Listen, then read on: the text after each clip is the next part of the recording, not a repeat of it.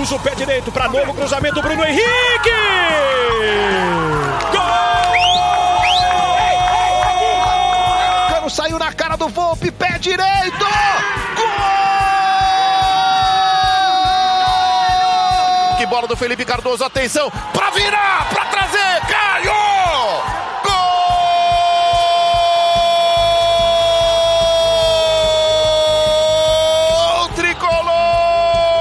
Chega para tirar, voltou Fábio Santos pro Fagner. Espalma Vanderlei! Vanderlei, uma defesa monstruosa do goleiro do Grêmio. Bom dia, boa tarde, boa noite. Estamos chegando com mais uma edição do podcast A Mesa, a mesa redonda do GE. Comigo, André Rizek, com Paulo Vinícius Coelho e hoje com Eric Faria. Fala, PVC, beleza? Tudo certo, o Eric Faria se lembrará que um ano atrás estávamos todos em Lima, no dia em que o Flamengo foi campeão da Libertadores. Vocês estavam, vocês estavam. Eu estava aqui trabalhando e acompanhando o trabalho dos amigos lá no Peru. Eric Faria, bem-vindo, meu velho. Tudo em paz? Fala Rizek, fala PVC, um abraço para todo mundo que está acompanhando a mesa, obrigado pelo convite. Exatamente há um ano estávamos em Lima e eu diria que os mais antigos, há 39 anos, estavam em Montevidéu acompanhando o primeiro título do Flamengo da Libertadores, né? Para a história rubro-negra, foram dois títulos no mesmo dia, do mesmo mês, 23 de novembro, né? 81 e 2019. É, mas no ano passado, PVC e Eric, a gente tinha um super time, né? Capaz de atropelar todo mundo no Campeonato Brasileiro, capaz de ganhar a Libertadores com sofrimento na final, porque a semi foi um massacre, capaz de disputar um jogo dignamente contra o campeão europeu. Esse ano a gente não tem um super time no Brasil. Esse campeonato brasileiro está tão equilibrado que eu olho para a classificação e vejo dois blocos. O bloco lá de cima, do oitavo colocado, oitavo colocado, Grêmio para cima, e o bloco lá de baixo, do nono para baixo, do Atlético Paranaense para baixo, todo mundo assustado com o rebaixamento. E você, Eric Faria, como é que vê essa classificação do Campeonato Brasileiro? É muito equilibrado, como você disse, Rizek. Só vou me permitir discordar de você. Eu acho que ainda existe um super time. O problema é que ele foi mal treinado durante 100 dias por um treinador que não tinha capacidade para trabalhar esse time. É, eu me lembro que quando a gente anunciou a contratação do Domenech Torren no seleção, é, e você me perguntou, eu ali tinha muita desconfiança do que poderia acontecer com o Flamengo sob o comando dele. Primeiro, pela falta de experiência dele para comandar um time com essas é, circunstâncias todas do Flamengo, herdando um trabalho vencedor do Jorge Jesus. Eu me arrisco a dizer que se o, se o Rogério Ceni fosse o substituto do Jorge Jesus imediatamente, acho que a classificação do Campeonato Brasileiro hoje seria diferente. O Flamengo já teria uma vantagem sobre os rivais, porque eu acho que o super time continua ali. Ele só foi mal treinado durante 100 dias. Polêmico, PVC. E aí, meu velho? Tá, eu acho que existe um super time, o super time também é vítima do que está acontecendo no campeonato. O campeonato tem muito a ver, esse equilíbrio do campeonato tem muito a ver com a pandemia. O Flamengo podia ter outro destino se não fosse o Domi? Poderia.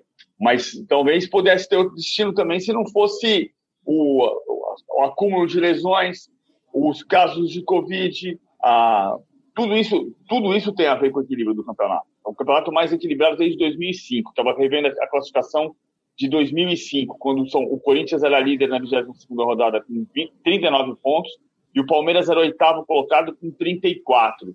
Aliás, com 35, equilíbrio maior ainda em 2005. Eram quatro pontos do primeiro até o oitavo lugar. E este campeonato tem um ingrediente extra do número de jogos diferente, né? Porque o Grêmio ultrapassou o Internacional. Se a gente fizer a classificação por pontos perdidos, como se fazia nos anos 60, o São Paulo é líder com 20, o Flamengo é segundo colocado com 27, o Grêmio tem 29 e o Internacional já tem 30 pontos perdidos. Então o Grêmio já está na frente do Inter. E a, a, a, realidade é essa, porque ele tem, ele tem três, dois pontos a menos e um jogo a menos. Claro que ele tem que ganhar o um jogo a menos, por isso que pela classificação de pontos perdidos é que fica mais real, aparentemente mais, mais real. Ah, tá uma delícia desse ponto de vista. Né? É, é claro que cada torcedor quer sempre que seu time dispara. É muito mais confortável ver o campeonato que seu time está lá na ponta e não tem ninguém ameaçando aqui atrás. Mas vai fazer, faz nove anos que o campeonato não, não tem o título decidido na última rodada. Tomara que seja desta vez. É, mas o Flamengo montou um time, né? E nisso uh, eu, eu, entendo perfeitamente o comentário do Eric. O, o, Flamengo montou um time no ano passado e reforçou para esse ano, não querendo estar nesse bolo aí que você acha divertido, né? O Flamengo entende, eh, o clube entende que tem time para fazer a festa do eu sozinho, como no ano passado. E a gente pode debater por dias aqui que razões levaram o Flamengo a, nesse ano, não ter a festa do eu sozinho que teve no ano passado. É, você, você entende, Eric, que no jogo de sábado, na vitória sobre o Coritiba, o Flamengo mostrou um futebol 2019? Você acha que agora, com o Rogério Senna, que você já elogiou, o Flamengo tem condições de voltar ao bloco do eu sozinho? Eu acho que sim, Rizek. O eu sozinho, eu acho que não, por conta das razões que o PVC explicou. Eu acho que realmente o acúmulo de jogos, é, a Covid e tudo mais, o calendário apertado, a gente não sabe como é que é, os times vão reagir né, a esse número de jogos alto, assim, num espaço de tempo curto. Mas eu acho que voltar a jogar bem, o Flamengo acho que vai, por uma razão muito simples. O Rogério foi muito, muito direto na entrevista que ele deu ali à beira do campo antes do jogo contra o Curitiba. Ele falou: Eu vou fazer exatamente o que esse time estava acostumado a fazer em 2019. É, e aí citou o exemplo do Everton Ribeiro por um lado, o Arrascaeta do outro e dois jogadores velocistas na frente, que é, no sábado foram Vitinho e Bruno Henrique mas em tese serão Gabigol e Bruno Henrique. Eu acho que com o Rogério, é, o, Flamengo, o Flamengo vai poder voltar a jogar como jogou em 2019. Se vai uh, massacrar os adversários como foi no ano passado, supremacia de, de posse de bola, de finalizações, de, de vitórias, enfim, é difícil saber. Mas eu acho que assim o torcedor do Flamengo ele vai se identificar mais é, daqui para frente com o que o Rogério vai fazer do que certamente com o que o Domenech fez nos últimos 100 dias. Assim, eu acredito que o Flamengo vai voltar a jogar bem sim. Agora, é preciso ver mais, porque o Coritiba realmente no sábado, se o Coritiba já não está jogando bem no Campeonato Brasileiro, sábado ele talvez tenha feito a pior partida dele, assim, coletivamente. O Coritiba entrou quase que dormindo no jogo de sábado e pegou um Flamengo meio com uma faca nos dentes, assim, é, no Maracanã. Então, mas respondendo diretamente a tua pergunta, acho que sim, o Flamengo vai voltar a jogar bem com o Rogério. E é, o, a chegada do Rogério ao Flamengo foi anunciada no mesmo dia da chegada de Abel Braga ao Internacional. O PVC Isso é comentou é ontem. É, o PVC comentou ontem no Sport TV, junto com o Roger, a derrota do Internacional para o Fluminense em casa. O time com o Abel não ganhou ainda no Campeonato Brasileiro, Paulo Vinícius Coelho. Como é que a gente explica essa queda vertiginosa? Tudo bem que a gente já esperava que fosse muito difícil o Inter do Cudê manter o desempenho do primeiro turno. O Inter foi o líder do primeiro turno por pontos, né? Mesmo com jogos a mais em relação ao São Paulo. Mas como é que a gente explica tamanha decadência em tão pouco tempo, PVC? Eu acho que essa, é importante a gente lembrar que o declínio começa com o Cudê, foram dois jogos sem vencer com o Cudê, e agora são três sem vencer com o Abel. Ah, são quatro jogos do Abel, ele venceu só na Copa do Brasil. Eu acho que tem a ver com o fato de que o Abel não treina da mesma maneira que o Cudê. A gente viu isso claramente ontem quando o Inter faz 1 a 0 o Inter atrasa a marcação, que é uma crítica que a torcida do Flamengo fazia para o Abel no ano passado. O Internacional do Cudê continuava amassando o adversário, continuava marcando por pressão, tentando roubar a bola no campo de ataque. O Abel é um técnico diferente. Eu acho um equívoco do Marcelo Medeiros a contratação do Abel, porque ele, ele deixou claro que, na, na opinião dele, o time estava montado e precisava só de um administrador de vaidades para domar o elenco e seguir em frente. E não é bem assim, porque se você treinar de uma maneira sem, a mesma, sem o mesmo dinamismo, sem a mesma fúria, o time não vai ter o mesmo comportamento em campo. Então, o Abel já mudou o desenho tático da equipe, já mudou a postura tática da equipe. Agora, os resultados começaram a ser ruins ainda com o Cudê nos últimos dois jogos. A gente já falou de problema de relacionamento ali dentro, falou muito depois que ele saiu, mas ah, a saída dele tem um pouco a ver com o fato de que ele queria nível de investimento parecido com o Atlético para disputar o título com o Atlético Flamengo e ele percebeu que isso não aconteceria. Mas eu acho que a substituição foi errada, foi menosprezar a importância de um técnico. Ainda que tenha acontecido essa decisão do Marcelo Medeiros, explicada pelo fato de que tem eleição no Inter na quinta-feira, segundo turno é só em dezembro, mas o primeiro turno acontece na quinta-feira, a oposição tem uma chance grande de vencer, e ele não queria contratar um técnico que, com contrato até dezembro de 21, para impor ao seu sucessor a obrigação de cumprir esse contrato. Você lembra de cabeça quais são os dois últimos jogos do Cudê? Foi empate com o Flamengo, que não é um mau resultado, né? Em casa, 2 um a 2 Em casa, o um empate com o Coritiba em casa e a derrota para o Corinthians. Derrota para o Corinthians e, e, e, empate com o Coritiba. Então, na verdade, ah, foram é. três jogos, né? Foi o um empate, são cinco, cinco jogos sem vencer no brasileiro. É derrota com o Flamengo, a derrota, o empate com o Flamengo, a derrota para o Corinthians, o empate com o Coritiba. Aí o Abel assume perdendo para o Santos e vem a derrota para o Fluminense. Nos últimos cinco jogos são três derrotas e dois empates. Três jogos com o Cudê e dois com o Abel. Diferente do que eu falei. E aí, Eric, como é que você está vendo a situação do Inter e a vitória espetacular? Não o desempenho, mas a pontuação, a campanha surpreendente, espetacular. Usemos aqui o adjetivo que quisermos para os feitos do Fluminense nesse Campeonato Brasileiro.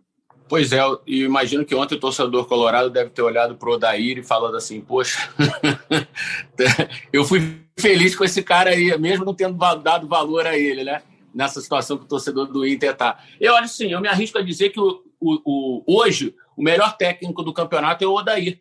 Porque com o material humano que ele tem, estar na pontuação que ele tem, é, que ele tem hoje, colocar o Fluminense ali brigando em cima, em quinto lugar hoje no campeonato, eu acho que é um feito assim incrível para o torcedor do Fluminense e para o trabalho do Odair, que é ao lado do Renato e do Fernando Diniz, né, os únicos que estão desde o início do ano, né?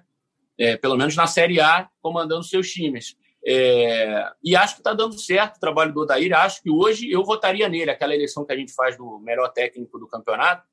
Para mim, hoje é o Odair, com o material humano que ele tem, está em quinto lugar, brigando, vencendo jogos é, e jogando é, de igual para igual contra adversários do mesmo nível, assim, de um nível mais forte né, em termos de elenco. Para mim, o Odair é o técnico do campeonato até agora. E sobre o Inter, acho que a, a mudança do Cudê para o Abel é muito parecida com a mudança do Jorge Jesus para o Domenech. Assim. É, foi menosprezar, como disse o PVC, o trabalho de um técnico, achando que é, bastava ele distribuir a camisa que o time ia jogar da mesma forma. E não é, a gente sabe que não é. Eu lembro, viu, Rizek, PVC, que há pouco tempo eu fiz uma entrevista com o Alex, é nosso companheiro de profissão, trabalha na ESPN e está se preparando para ser técnico, o Alex falou que muito do sucesso de um técnico hoje em dia é o quanto ele está disposto a pôr de energia no dia a dia do trabalho, o quanto ele quer se sacrificar na semana, em termos de energia mesmo, de saúde, para aquele time jogar no fim de semana. E eu acho que isso tem a ver muito com a diferença do Cudê para o Abel. Quanto que o Abel consegue hoje dar de energia no dia a dia e quanto o Cudê dava de energia no dia a dia, né? É, é, é e eu... Fala para você. Passa por aí sim, eu, eu concordo com você. É, você tem que ter uma disposição, não é correr do lado do cara como o Jorge Jesus fazia, não necessariamente, mas é, é diferente da observação. O Abel, por exemplo, foi, foi, se encantou essa semana com o Caio. Ele, ele chamou o Caio, chamou, chamou, chamou o Erasmo Damiani, que é o, o diretor das divisões de base do Internacional, perguntou da, da história do Caio, botou o Caio para jogar, mas é, mas é mais do que isso. O time precisa ter uma intensidade no treinamento, senão não vai para o jogo, senão não vai para o jogo no mesmo nível. É, é, é, diferente mesmo. E o Odair, o ano passado, o Inter do Odair estava em quinto lugar, como hoje, com 37 pontos nesta rodada. E o Inter virou o turno em quarto lugar, disputando o título. Aí, três sim, dias sim. depois, ele perdeu, ele perdeu a final para o Atlético Paranaense Aí tumultuou o ambiente e começou a descer. Foi aí que foi a substituição saindo o Odair e vindo o Zé Ricardo. Outra coisa, o milagre do Odair. Na quarta-feira ele tem no time com o Dodge. Na quinta-feira ele descobre que o Dodge não pode jogar porque rescindiu, é, foi afastado pela diretoria em função da renovação de contrato. Na quinta e na sexta ele treina com o Hudson. Na sexta-feira à noite ele descobre que o Hudson não pode jogar porque pegou Covid. Ele e perdeu o melhor jogador, né, PVC, durante o campeonato, que era o Evanilson, né? Exatamente. Então, assim, ele perdeu o Evanilson na semana da decisão da Copa do Brasil. Ele só tem casca de banana no caminho. É, é impressionante. É, e se me, se me permitem, tudo isso com um goleiro pouco confiável, né? Pelo Exatamente. menos assim que eu encaro o Muriel, um goleiro pouquíssimo confiável, né? O Alisson é mais bonito é. que ele. Aí eu deixo para você, aí eu deixo para você. Cara, e o time do Cudê na Espanha, o Celta de Vigo, é o lanterna, tem apenas sete pontos em dez jogos e perdeu nesse fim de semana para o Sevilha 4 a 2 Ou seja, se estava achando ruim aqui no Brasil, não terá vida fácil na Espanha, Cudê. Largou o líder do primeiro turno para o lanterna do Campeonato Espanhol, que perdeu nesse fim de semana para o Sevilha. Amigos, eu acho eu que a gente, vendo... viu, Rizek, perdão, eu acho que a gente ainda vai descobrir mais para frente um pouquinho outros motivos dessa saída. É, é algo muito estranho, assim. Não, não, não faz parte do, do, do, do normal o cara trocar um time no Brasil, líder do campeonato, com todas as possibilidades de ganhar título, pelo lanterna da, da Espanha, ainda que viver na Europa hoje em relação ao Brasil seja infinitamente melhor, receber em euro seja infinitamente melhor. Mas eu acho que o Cudê, se ganhasse algo aqui no Inter, ele teria esse caminho naturalmente na Europa. Então, assim, eu acho que a gente não vai descobrir coisas aí pelo caminho, viu? Eu, Sem eu, dúvida. Assim, e, aqui, e aqui fala um grande repórter, que é o Eric Faria, especialista em descobrir coisas. eu, eu contei aqui na sexta, Eric, eu nunca conversei com o Cudê na minha vida. O PVC já teve essa chance de entrevistar o Cudê. Mas eu conversei com duas pessoas bem próximas que acompanharam de perto o processo e uma delas é, me relatou o que ouviu do próprio Cudê. E ele disse o seguinte, cara, que aquilo que o PVC já informou também nessa mesma edição, né, né, né, nesse mesmo podcast à mesa, que ele estava descontente porque haviam prometido reforços e o Rodrigo Caetano justificou para ele que os reforços que o clube pretendia trazer por causa da pandemia, o poder de investimento foi para o ralo, não seria mais possível, que ele teria que se virar com o que ele tinha lá.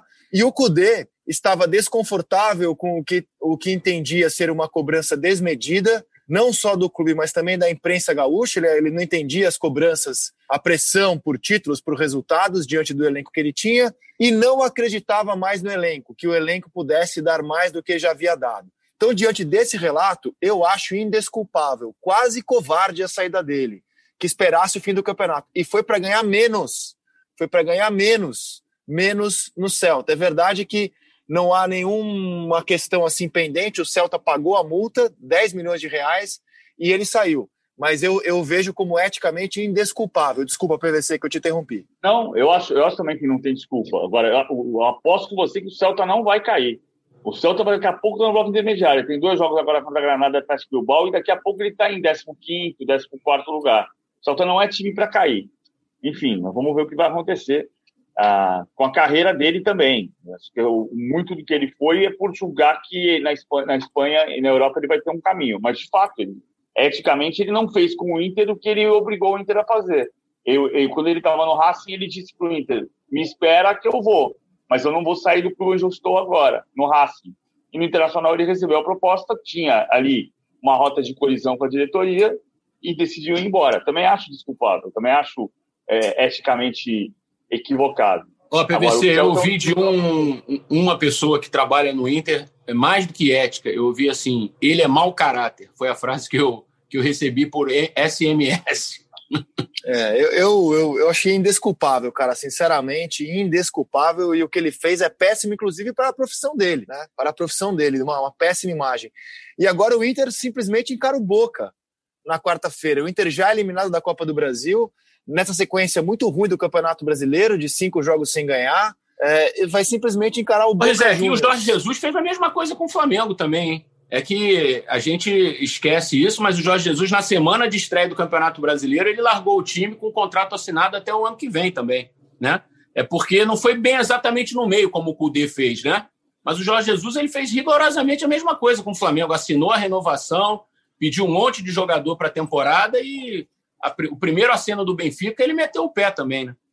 É, o que mostra que o futebol brasileiro é passagem, né, para treinador, né? A gente adora é. trazer os estrangeiros, mas a gente aqui é passagem, né? Passagem para voos Tivemos maiores. Tivemos outros exemplos aí recentemente, né? Do Osório no São Paulo, do Balsa no, no Exato. São Paulo, do Rueda no Flamengo, enfim. Exato, é, que trocaram clubes por seleções.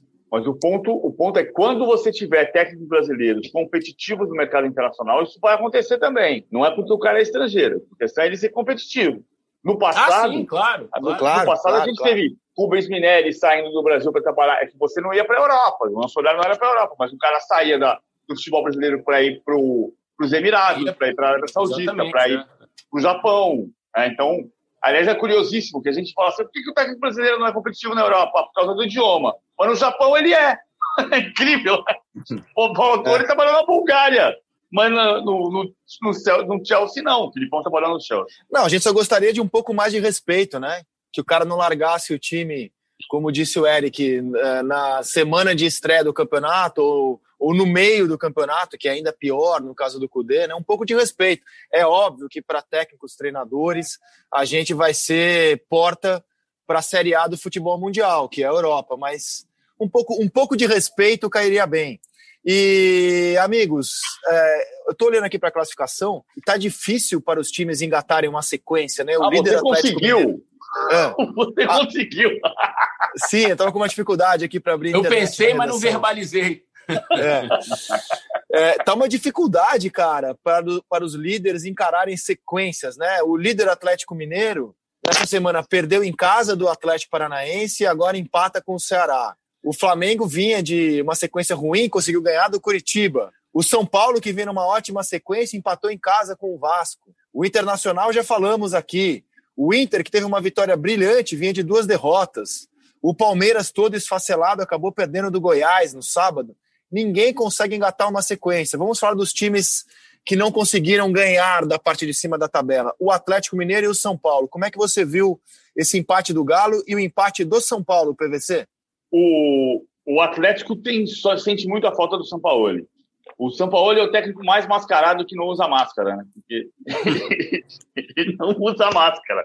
Ele não usa máscara. Aí você fala assim: o São Paulo é um mascarado. Não, ele não usa máscara, inclusive. Mas, assim, a parte das discussões sobre ah, cuidados sanitários, a parte das discussões de relacionamento, de festa de aniversário que não devia ter acontecido, ele é muito bom ele faz muita diferença nesse ponto de vista disso que o Eric falou, de botar toda a energia da semana para fazer o time jogar no final de semana. Claro que o Atlético também é irregular, o Atlético também sofreu, tem sete derrotas no campeonato, mas acho que tem muito a ver essa passagem de, de dois jogos seguidos sem o São Paulo e, e, não conseguir vencer. Vai acontecer uma situação sui generis agora que é a seguinte, né? O Atlético vai jogar contra o Botafogo e contra o Inter ou melhor, o Atlético joga contra o Botafogo, o São Paulo pega o Ceará e o Bahia, enquanto o Flamengo não joga. Ou seja, vai dar uma sensação de novo de distanciamento do Flamengo que não vai ser real, desde que o Atlético ganhe do Botafogo e que o São Paulo faça, digamos, quatro pontos nesse Sol Nordeste. O Flamengo vai ficar para trás na tabela, mas com um jogo a menos. Porque como o Grêmio joga na quinta-feira contra o Guarani pela Libertadores, o jogo Grêmio Flamengo do sábado foi adiado, porque domingo tem eleição. Então, vai dar esse, esse ato mais uma vez. Ele vai continuar olhando essa distorção da tabela. Mas acho que o Atlético, com a volta do São Paulo, a tendência é voltar a vencer. Principalmente porque pega o Botafogo, que ganhou do Atlético no primeiro turno, mas que está num momento terrível. E o São Paulo, Eric? Eu achei que o São Paulo é, foi aquela coisa normal da ressaca, né? É, botou muita energia na quarta-feira, é, o desgaste emocional, a classificação era muito importante para o São Paulo não ser eliminado em mais um mata-mata no Morumbi, tendo a vantagem construída no Maracanã. Então, eu acho que dá aquela sensação do. E aí, em tese, olhou para o Vasco, que é um adversário que está lá embaixo, e você tem a sensação de que vai fazer o gol a qualquer momento e tal, e vai conseguir vencer o jogo. Mas eu acho que o São Paulo perdeu uma boa chance de carimbar a liderança, né?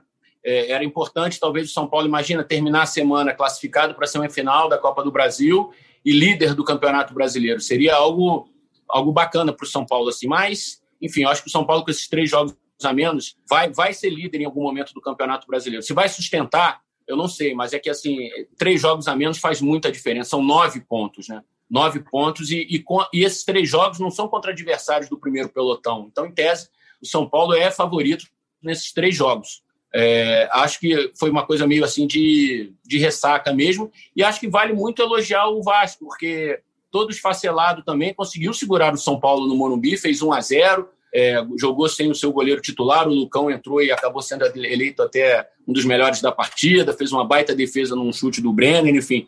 Acho que o Sapinto conseguiu é, entender o, qual é o campeonato do Vasco. Né? Ele conseguiu armar a defesa do Vasco, o Vasco nos últimos jogos vem sendo é, bem eficiente na defesa. Agora, precisa dar mais bolas para o Cano, né? Porque se com uma ele faz um gol, com duas, três, ele vai fazer gol. Então, é, o Vasco consegue. É, eu acho que o Vasco não vai sofrer. Eu acho que o Vasco vai ficar ali em meio de tabela e tal, principalmente porque o Sapinto conseguiu entender qual é o campeonato do Vasco. Hoje o Vasco tem a mesma pontuação do primeiro time na zona do rebaixamento, que é o Atlético Goianiense, mas eu concordo inteiramente com o Eric. E se a gente for analisar a semana do Vasco, é fácil entender, inclusive, é, o que está acontecendo. O Vasco empatou em casa contra o Fortaleza 0 a 0 e o Sapinto não é que comemorou o empate, falou do lado positivo de somar um ponto. É, yeah. E aí, o resultado muito bom, né? Trazer um ponto de São Paulo. Então, nessa semana, o Vasco somou dois pontos. E me parece o seguinte, PVC: o Vasco tem muita dificuldade, até pela qualidade do seu elenco, de envolver o adversário, de criar, de ir para cima.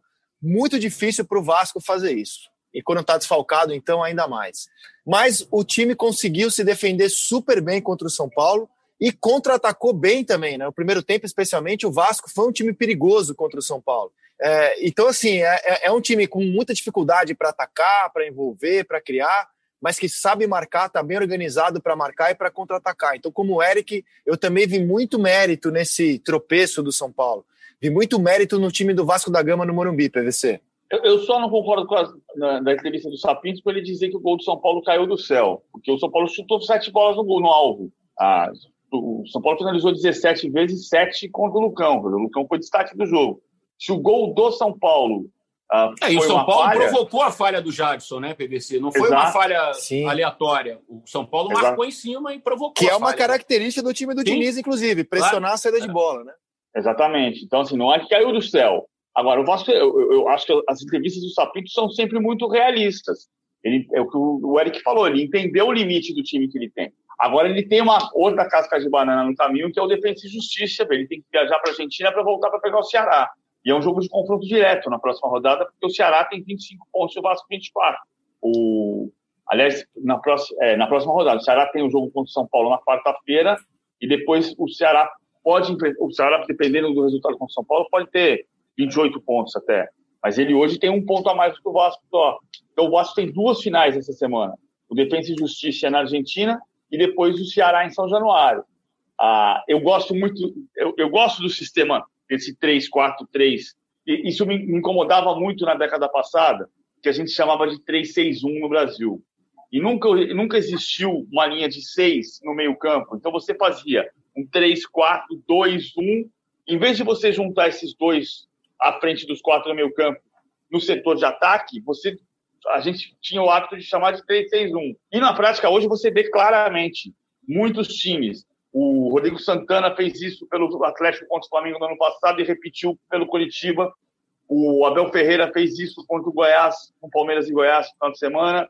Na semana passada, a Bélgica jogou assim, a Inglaterra jogou assim, a Alemanha jogou assim. A Alemanha tomou 6 a 0 da Espanha jogando assim. Mas é o 3-4-2-1 ou 3-4-3 que quando você, você precisa ter uma transição muito rápida para você transformar esses dois alas em dois laterais, aí você forma a linha de cinco, e esses dois meias pontas em, em, em pontas, e aí você faz uma linha de cinco uma linha de quatro. O risco é você não conseguir a transição ofensiva.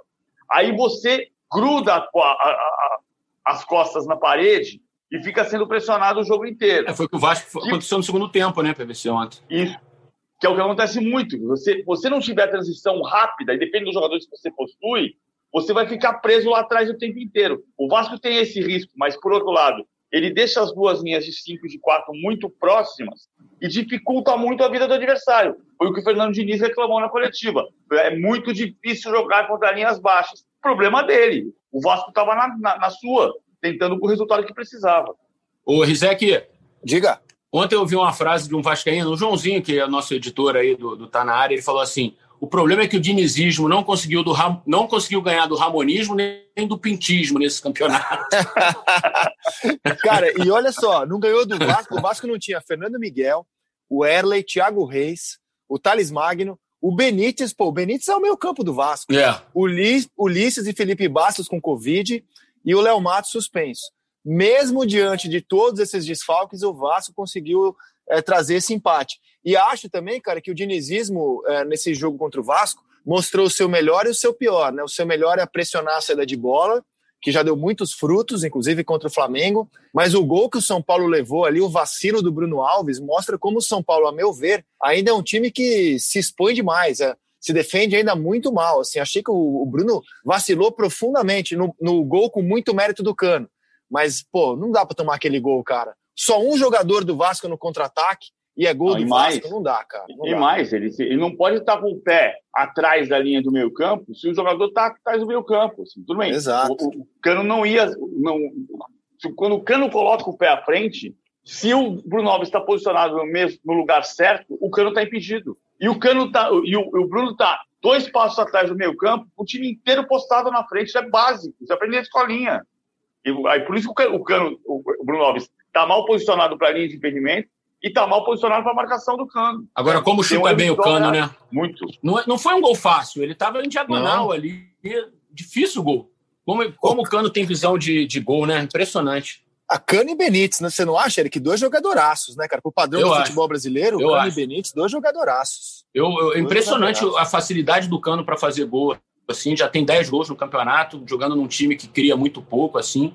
Impressionante, impressionante mesmo, assim, os números do Cano e a forma como ele faz os gols, né? Assim, ele faz parecer fácil, né? Sim. Ô, PVC, e agora vamos, vamos para o empate. Enquanto a gente está gravando aqui esse podcast, o Corinthians teve mais três expulsões, está só com quatro em campo e, e, o Grêmio ainda não conseguiu fazer o gol. O PVC, como é que é a escadinha do Corinthians na semana? Porque o Corinthians começou a semana em décimo, é isso? Como é que foi a escadinha do Corinthians na semana? Ó, porque foi tendo jogo, jogo antecipado, né? Para o Bragantino, deixa eu pegar essa classificação aqui acima. O Corinthians estava em décimo lugar. Aí o Bragantino ganhou do, do Botafogo, Botafogo e na segunda-feira à noite o Corinthians estava em décimo primeiro. Domingo à noite em décimo, segunda-feira em décimo primeiro. Aí vieram os jogos atrasados do meio de semana. Na quinta-feira à noite o Corinthians estava em décimo terceiro e no domingo à noite estava em décimo quarto. Então o Corinthians, sem jogar, caiu de décimo para décimo terceiro e quando jogou caiu para décimo quarto. Em sete dias ele caiu quatro posições. E hoje Mas o Esporte Atlético Goianiense, um desses, pode passar o Corinthians, não pode? Pode. Sim, sim, sim. Pode. Qualquer um que ganhe, qualquer um que é. ganhe o jogo, passa o Corinthians. Se o esporte empatar, ele já passa o Corinthians. Pois é. Ou seja, qualquer resultado, na verdade, qualquer resultado que aconteça hoje, vitória do Atlético, vitória do esporte ou empate, é, um dos dois passa o Corinthians na classificação. Deixa eu ver uma coisa só peraí. Eu acho que o esporte então já, já, vai, tá já tem mais um degrauzinho aí para baixo. Não, o esporte tem 25 pontos, se ele empatar, ele chega a 26, e como ele tem uma vitória a mais, ele, é ele toma a 13 terceira posição do Corinthians. É verdade, é verdade. É isso aí. Então o Corinthians vai terminar a rodada fatalmente em 14, tendo tá um jogo a mais em relação tá ao Ceará, que é o 15, e um jogo a mais em relação ao Vasco, que é o 16. É uma situação dramática do Corinthians, não só pela classificação, mas porque o time segue jogando muito mal. Até acho que o Mancini melhorou o Corinthians. Melhorou, porque estava ainda pior. Mas o futebol do Corinthians não é para relaxar, é o futebol de quem vai brigar até o fim contra o rebaixamento. Eu vejo assim, vocês? Eu, eu acho que a tendência é essa. O grande jogo do Corinthians essa semana é a eleição no sábado. É, o, o André Sanches apoiando o Duílio Monteiro Alves. Sabe que a sina da família Monteiro Alves é perder a eleição, né? porque o Orlando Monteiro Alves foi o avô do Duílio, foi vice-presidente e não conseguiu ser presidente. Depois, em 85, Adilson Monteiro Alves era franco favorito na eleição e ganhou o Roberto Páscoa. E agora é a vez do Duílio Monteiro Alves tentar ser o primeiro Monteiro Alves presidente do Corinthians, mas a tendência é o Mário Gobi ganhar a eleição. Acho que o Corinthians vai brigar na parte de baixo até o fim, sim. Ali, 14º, 13º, 15º, não acho que seja o time que vai cair mas ele tá ele, ele vem descendo escadinha para baixo o tempo inteiro. É, mas todo mundo que cai, a gente fala assim, não, esse time não, não é para cair. É. Falamos isso já do Palmeiras, do Internacional, do Atlético Mineiro. Esse time aqui não é para cair. A questão não é o time, é o futebol que a equipe joga, né? E assim, o Corinthians é, e tem alguns jogadores que comprometem muito, na meu ver, assim, a qualidade técnica, né? O Marlon, que foi expulso, é um deles, o seu reserva Bruno Mendes também. O Corinthians tem uma dificuldade enorme na zaga. O Gemerson ainda não estreou, ele tem zero é, partidas e já está fora por Covid. O Jonathan Cafu, que chegou com o próprio Mancini falando que não tinha condição de jogar ainda e jogou todos os jogos desde que chegou até agora, mostrou muita dificuldade técnica. É, assim, e o Grêmio ontem, nesse cenário, falhou muito, né? O Corinthians, com dois a menos, conseguiu ainda criar a grande chance do jogo, numa finalização do Fagner, que aliás jogou muito bem em Itaquera, com uma defesaça do Vanderlei. Vejo o resultado como péssimo para o Grêmio, né? Com dois a mais, não conseguiu envolver o Corinthians, só ficou dando chuveirinho, só ficou dando chuveirinho. Péssimo resultado para o Grêmio, Eric. E você, como é que vê? Eu, eu acho também, concordo plenamente contigo. Inclusive, ontem eu estava vendo o pós-jogo, vi o Sérgio Xavier, nosso companheiro, comentando no troca de passes, o pessoal elogiando a valentia do Corinthians. Acho que valentia à parte, é, é, ridículo o Grêmio com meia hora com 11 contra 9 e quase que o jogo todo de 11 contra 10 não conseguir fazer um gol no Corinthians. Assim. Acho que o Grêmio, embora viesse numa sequência boa de vitórias, eu vi alguns jogos do Grêmio, vi alguns desses jogos assim. Não achei que o Grêmio estivesse jogando um grande futebol. É, todo mundo falando, ah, o Grêmio agora decolou, vai decolar, aquela brincadeira toda assim. Não vi esse futebol todo no Grêmio. Acho que o Grêmio ainda é um time assim muito muito, muito instável, assim. Acho que em alguns momentos do jogo o Grêmio se desliga completamente da partida. Parece, é, parecem dois times diferentes em 90 minutos. E acho que ontem é, comprovou um pouco isso. Assim, o Diego Souza no fim do jogo falou: ah, a gente tentou, fez tudo é, direitinho, fez. Não, não fez não, Diego. Um time 11 contra 9 durante meia hora, o Cássio não fez nenhuma defesa. O Cássio não fez nenhuma defesa. Se o Cássio fosse eleito o melhor jogador em campo, você fala, pô, tudo bem, tem um goleiraço lá do outro lado, a gente criou, não deu sorte e tal. Agora, não, quem fez a grande defesa, como você falou, foi o Vanderlei. E que defesa, está entre as maiores do campeonato.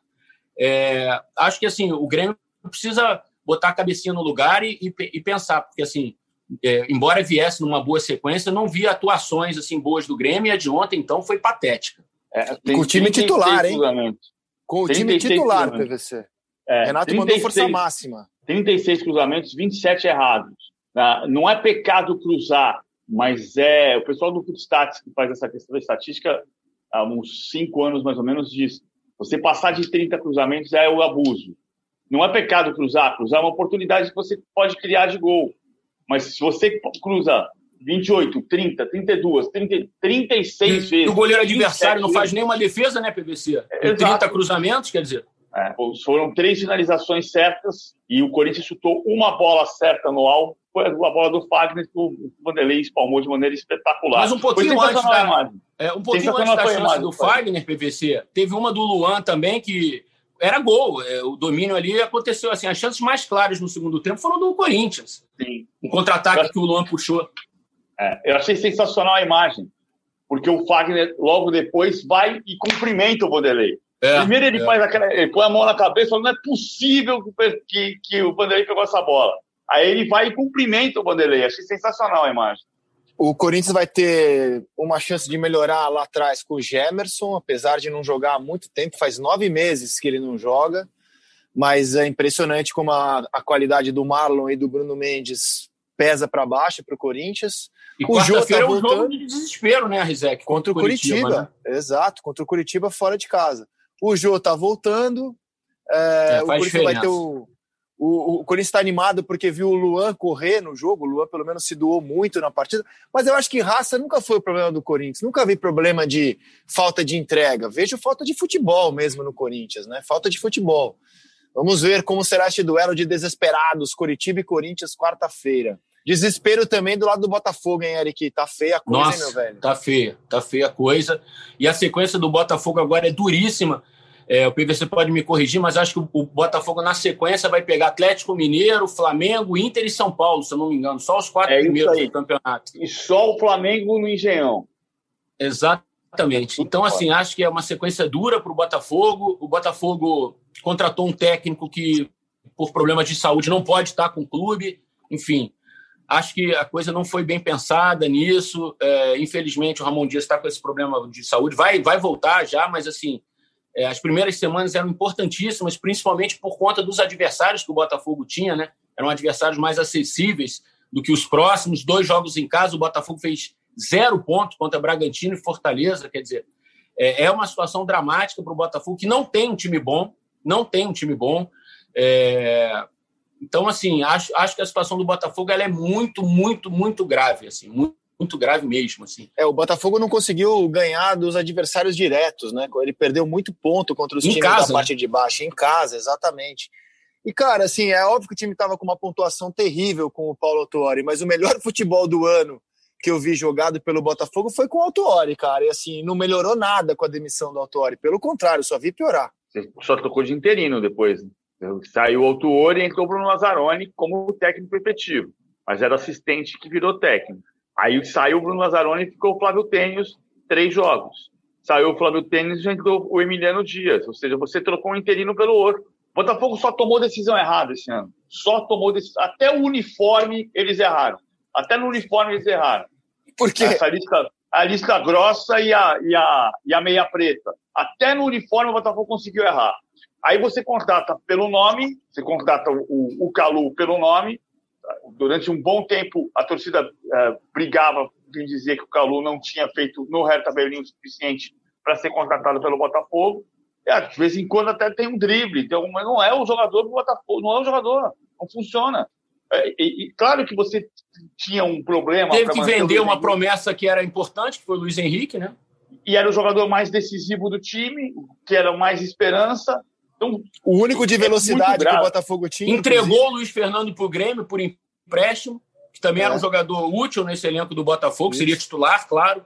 É muito Eram os dois grave. de velocidade. Eram os dois de velocidade que o Botafogo tinha. É muito grave. Aí a gente tem a discussão do Felipe Neto, que puxou uma discussão importante, mas a questão da, da, da, da SA é uma possibilidade, é uma hipótese, porque existe ainda a hipótese de um novo modelo de sociedade anônima para o Botafogo, mas não pode ser, você não pode se escorar nisso. Enquanto isso, fica todo mundo da diretoria atual adiando as soluções, porque tem uma eleição que todo mundo quer, quer é, botar a mão e, e, e uh, dirigir o que hoje parece uma massa falida, o, é. o patrono do clube. É absurdo que o Botafogo tenha um patrono, mas é isso que o Montenegro representa hoje. Ele, ele diz que não é rebatendo o Felipe Neto, dizendo não é que o time está caminhando para a falência, é que já está falido. Então você está fazendo o quê, meu Deus do céu? Porque se você. É, o eu, acho que, o, tá eu acho que o sonho do Botafogo de SA tinha que ser Série A, não SA. né? Até porque, se esse time que está numa crise financeira, Eric, tiver que jogar a Série B, né, com orçamento de Série B, meu Deus do céu. Cara, Olha o Cruzeiro. Vai... É baixo olhar o Cruzeiro. Exato. Exatamente, exatamente. E olha, e olhando o Botafogo hoje, vejo a situação desesperadora, assim, a não ser que o Ramon Dias consiga chegar lá e mudar muito, inclusive animicamente o time, porque ao contrário do Corinthians, eu vejo um Botafogo desanimado em campo um Botafogo assim desanimado, assim, um Botafogo desolado em campo. Então assim, imagina eu a acompanhei o jogo Dias. ontem, Rizek. A facilidade com que o Fortaleza ganhou o jogo no segundo tempo foi inacreditável, assim. O, segundo gol do Fortaleza parece gol de fim de pelada no churrasco, quando ninguém mais está querendo jogar a pelada, sabe? O cara foi entrando, foi entrando e, e fez o gol e entendeu? sabe? Uma coisa assim, o Botafogo no primeiro tempo, o, o, o Paulinho até estava comentando o jogo, falou assim: os jogadores estão tão sem confiança que eles não arriscam um passe assim, de um metro para frente, sabe? Ninguém tenta uma coisa diferente porque não tem confiança e, enfim, acho que a situação do Botafogo é muito grave, muito grave mesmo. É. Muito mais. Voltei. A partir desta terça-feira, os clubes brasileiros entram em campo para decidir uma vaga nas quartas de final da Libertadores. Teremos na terça-feira Guarani do Paraguai e Grêmio, LDU e Santos, Racing e Flamengo. Na quarta-feira, Inter e Boca. É... como é que você vê a situação? E também teremos Atlético Paranaense e River Plate. Na terça-feira, Arena da Baixada. Na quarta-feira tem Delfim e Palmeiras. Paulo Vinícius Coelho, vamos analisar contigo e com Eric Faria os desafios dos brasileiros. Começando pelo uh, duelo de os duelos de terça, vai. Guarani e Grêmio, LDU e Santos, Racing e Flamengo. Como é que vocês veem os desafios dos brasileiros? O, o Rogério chegou ao, a Buenos Aires falando. A, não vi se a entrevista dele foi no Rio ou foi em, em, na Argentina. Foi depois do jogo. Falou, depois do jogo. Depois do jogo. Ele falou sobre os resultados recentes do Racing, porque o Racing vem de quatro derrotas seguidas desde que ganhou do Estudiantes de Mérida o, pela, pela Libertadores, não, não venceu mais, perdeu todos os jogos. Mas o Rogério faz questão de deixar claro assim, ele tem razão. Isso não representa o que o Racing indicará de dificuldade. É o reencontro com o BKSS. O BKSS foi, era o técnico do, do Defensa e Justiça que eliminou o São Paulo do Rogério em 2017, no Morumbi, em empate por 1x1, 0x0 em Buenos Aires, 0x0 na Argentina e 1x1 em, em, em no Morumbi. O River é o adversário mais difícil. O River é o melhor time. O River mostrou o melhor futebol da Libertadores até agora. Ele pode não ser campeão, tem muita coisa até lá, mas o River jogou muito bem e vem de três vitórias consecutivas contra Banfield, Godoy Cruz e Rosário Central. E Outro brasileiro talvez menos forte, que é o Atlético Paranaense nesse momento. Embora o Atlético venha crescendo, e o Santos tem dificuldade grande. A LDU perdeu o clássico Eu acho também. passada, mas o Santos tem dificuldade grande contra a LDU. Sim. E aí, Eric?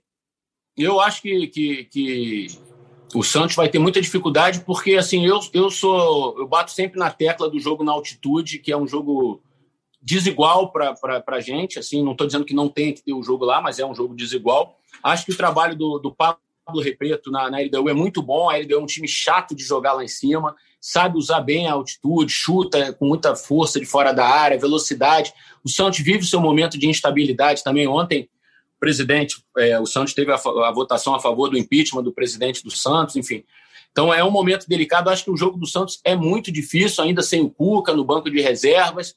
Acho que o Santos vai ter muita, acho que o Santos vai ter muita dificuldade. Acho que o Inter vivendo esse momento de instabilidade, pegar um Boca na Libertadores é um problemaço também, né? É um problemaço.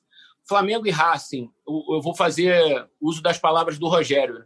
que pegar um time argentino na Argentina pela Libertadores nunca é fácil independentemente do momento do time, a gente está vendo, como o PVC falou, uh, a questão técnica do Racing não é boa, a questão política lá também não é boa. O Diego Milito, que era o diretor técnico, entregou a renúncia dele por discordâncias com o presidente, enfim.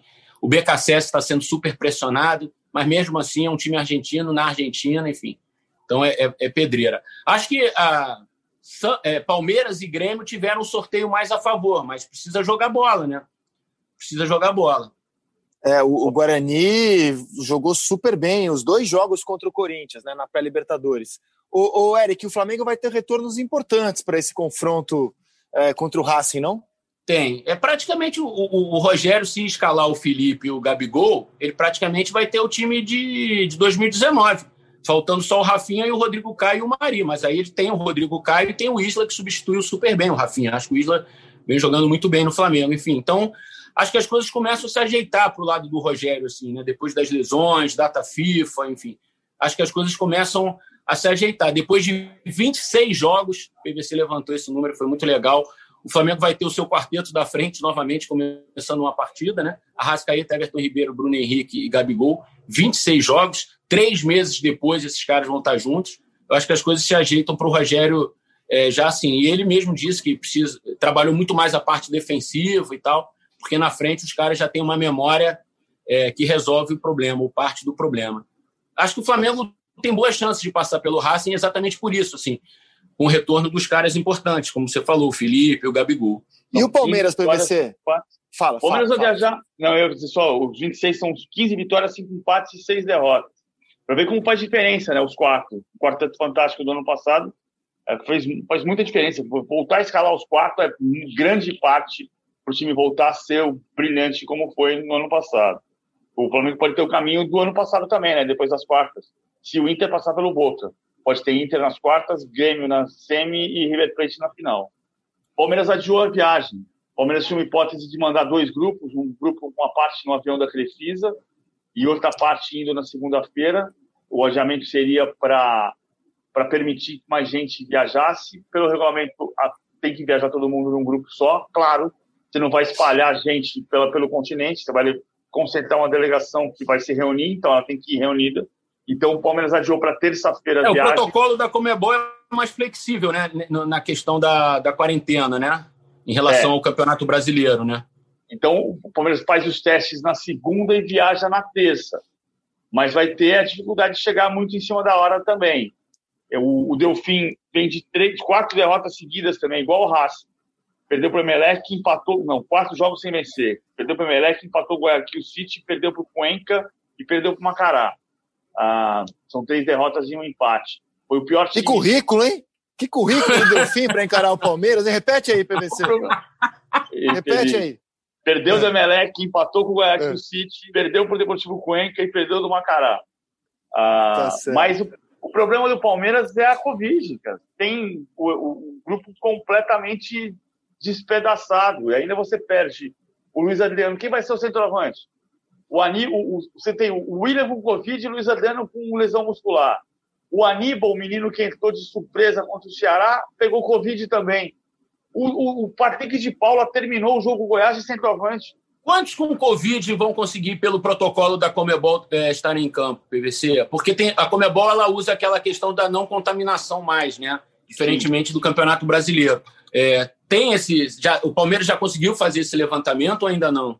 Vai depender do exame dessa segunda-feira. Dessa segunda-feira, né? É. Dos que pegaram, foram 19 que pegaram Covid. O Luan voltou contra o Goiás e o Gabriel Menino voltou um pedaço do jogo contra o Goiás. É, porque Hoje... o Gabriel Menino foi ainda na seleção a contaminação, foi. então ele vai jogar certamente. Vai jogar porque já jogou contra o Goiás um pedaço Exatamente. do jogo. Hoje a expectativa é para Rony, Danilo e Gabriel Silva, que é reserva, mas é atacante, para esses três terem resultado negativo e poderem viajar. Então, dos 19, provavelmente 14 não vão e 5 dos 19 podem participar do jogo três ainda são dúvidas. É. é o Palmeiras o trazendo Danilo... o resultado normal de lá se classifica, eu acho. Assim, porque o Delfim, pelo currículo apresentado pelo PVC, ele não pega a Série B do Brasil, né? Penso assim também. A missão do Palmeiras é sobreviver bem ao jogo da ida e aí garantir em casa. Penso assim também. Aí, nesse sentido, o Palmeiras deu muita sorte. Imagina se, se o sorteio apontasse um, um adversário, é, um boca da vida, né? Penso como o Eric. O Danilo e o Rony já estão, inclusive, treinando, né? Então a tendência a gente está gravando esse podcast antes dos exames da segunda-feira. A tendência é que o time tenha reforços em relação ao Catadão que enfrentou o Goiás no sábado e acabou perdendo de, de 1 a 0. Né? Mas eu, eu, eu acho que a maior bronca, viu, Rizek, ficou para o Internacional. Ainda que o Atlético Paranaense vai pegar o River Plate, e o River é um time melhor do que o Boca, claramente, mas eu acho que o momento de, de instabilidade do Inter é tão grande e tão maior do que do Atlético Paranaense e acho que a pressão no Inter, né, é, ela tá tão absurda que eu acho que o maior problema hoje, hoje né, nessa Libertadores, eu acho que é o do Internacional. Agora, eu vejo dificuldade para quase todo mundo. Aí, acho que se o Guarani jogar o que jogou contra o Corinthians, eu não vi mais nenhum jogo do Guarani desde então, mas jogou muito bem contra o Corinthians os dois jogos. Não vai ser fácil para o Grêmio. É, o Santos, você já falou, da altitude. O Racing está em crise, cara, mas é o Racing, né, cara? Primeiro é. jogo na Argentina. Inter e Boca, pô, nem se fala. O River Plate é favoritíssimo contra o Atlético Paranaense.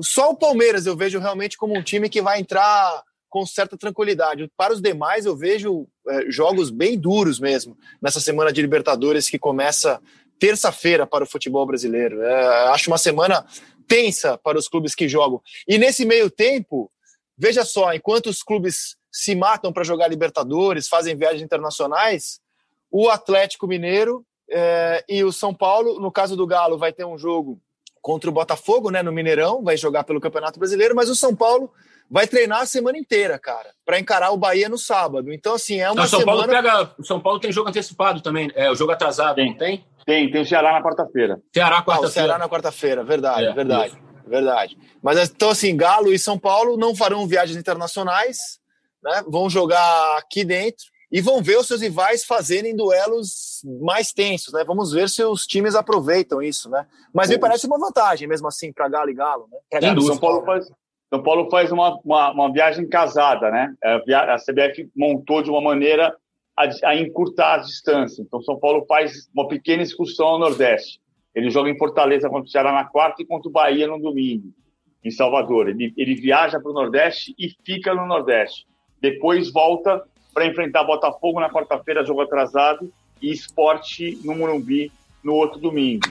Ah, por isso que eu falei assim, vai, acontecer um pouco de... O Flamengo é candidato ao título, candidatíssimo ao título, mas a gente vai continuar olhando para a tabela com uma certa ideia de que ele está atrás. Se o Atlético ganhar do Botafogo, se o São Paulo ganhar do Ceará, a tendência é o Flamengo cair para terceiro lugar. Né?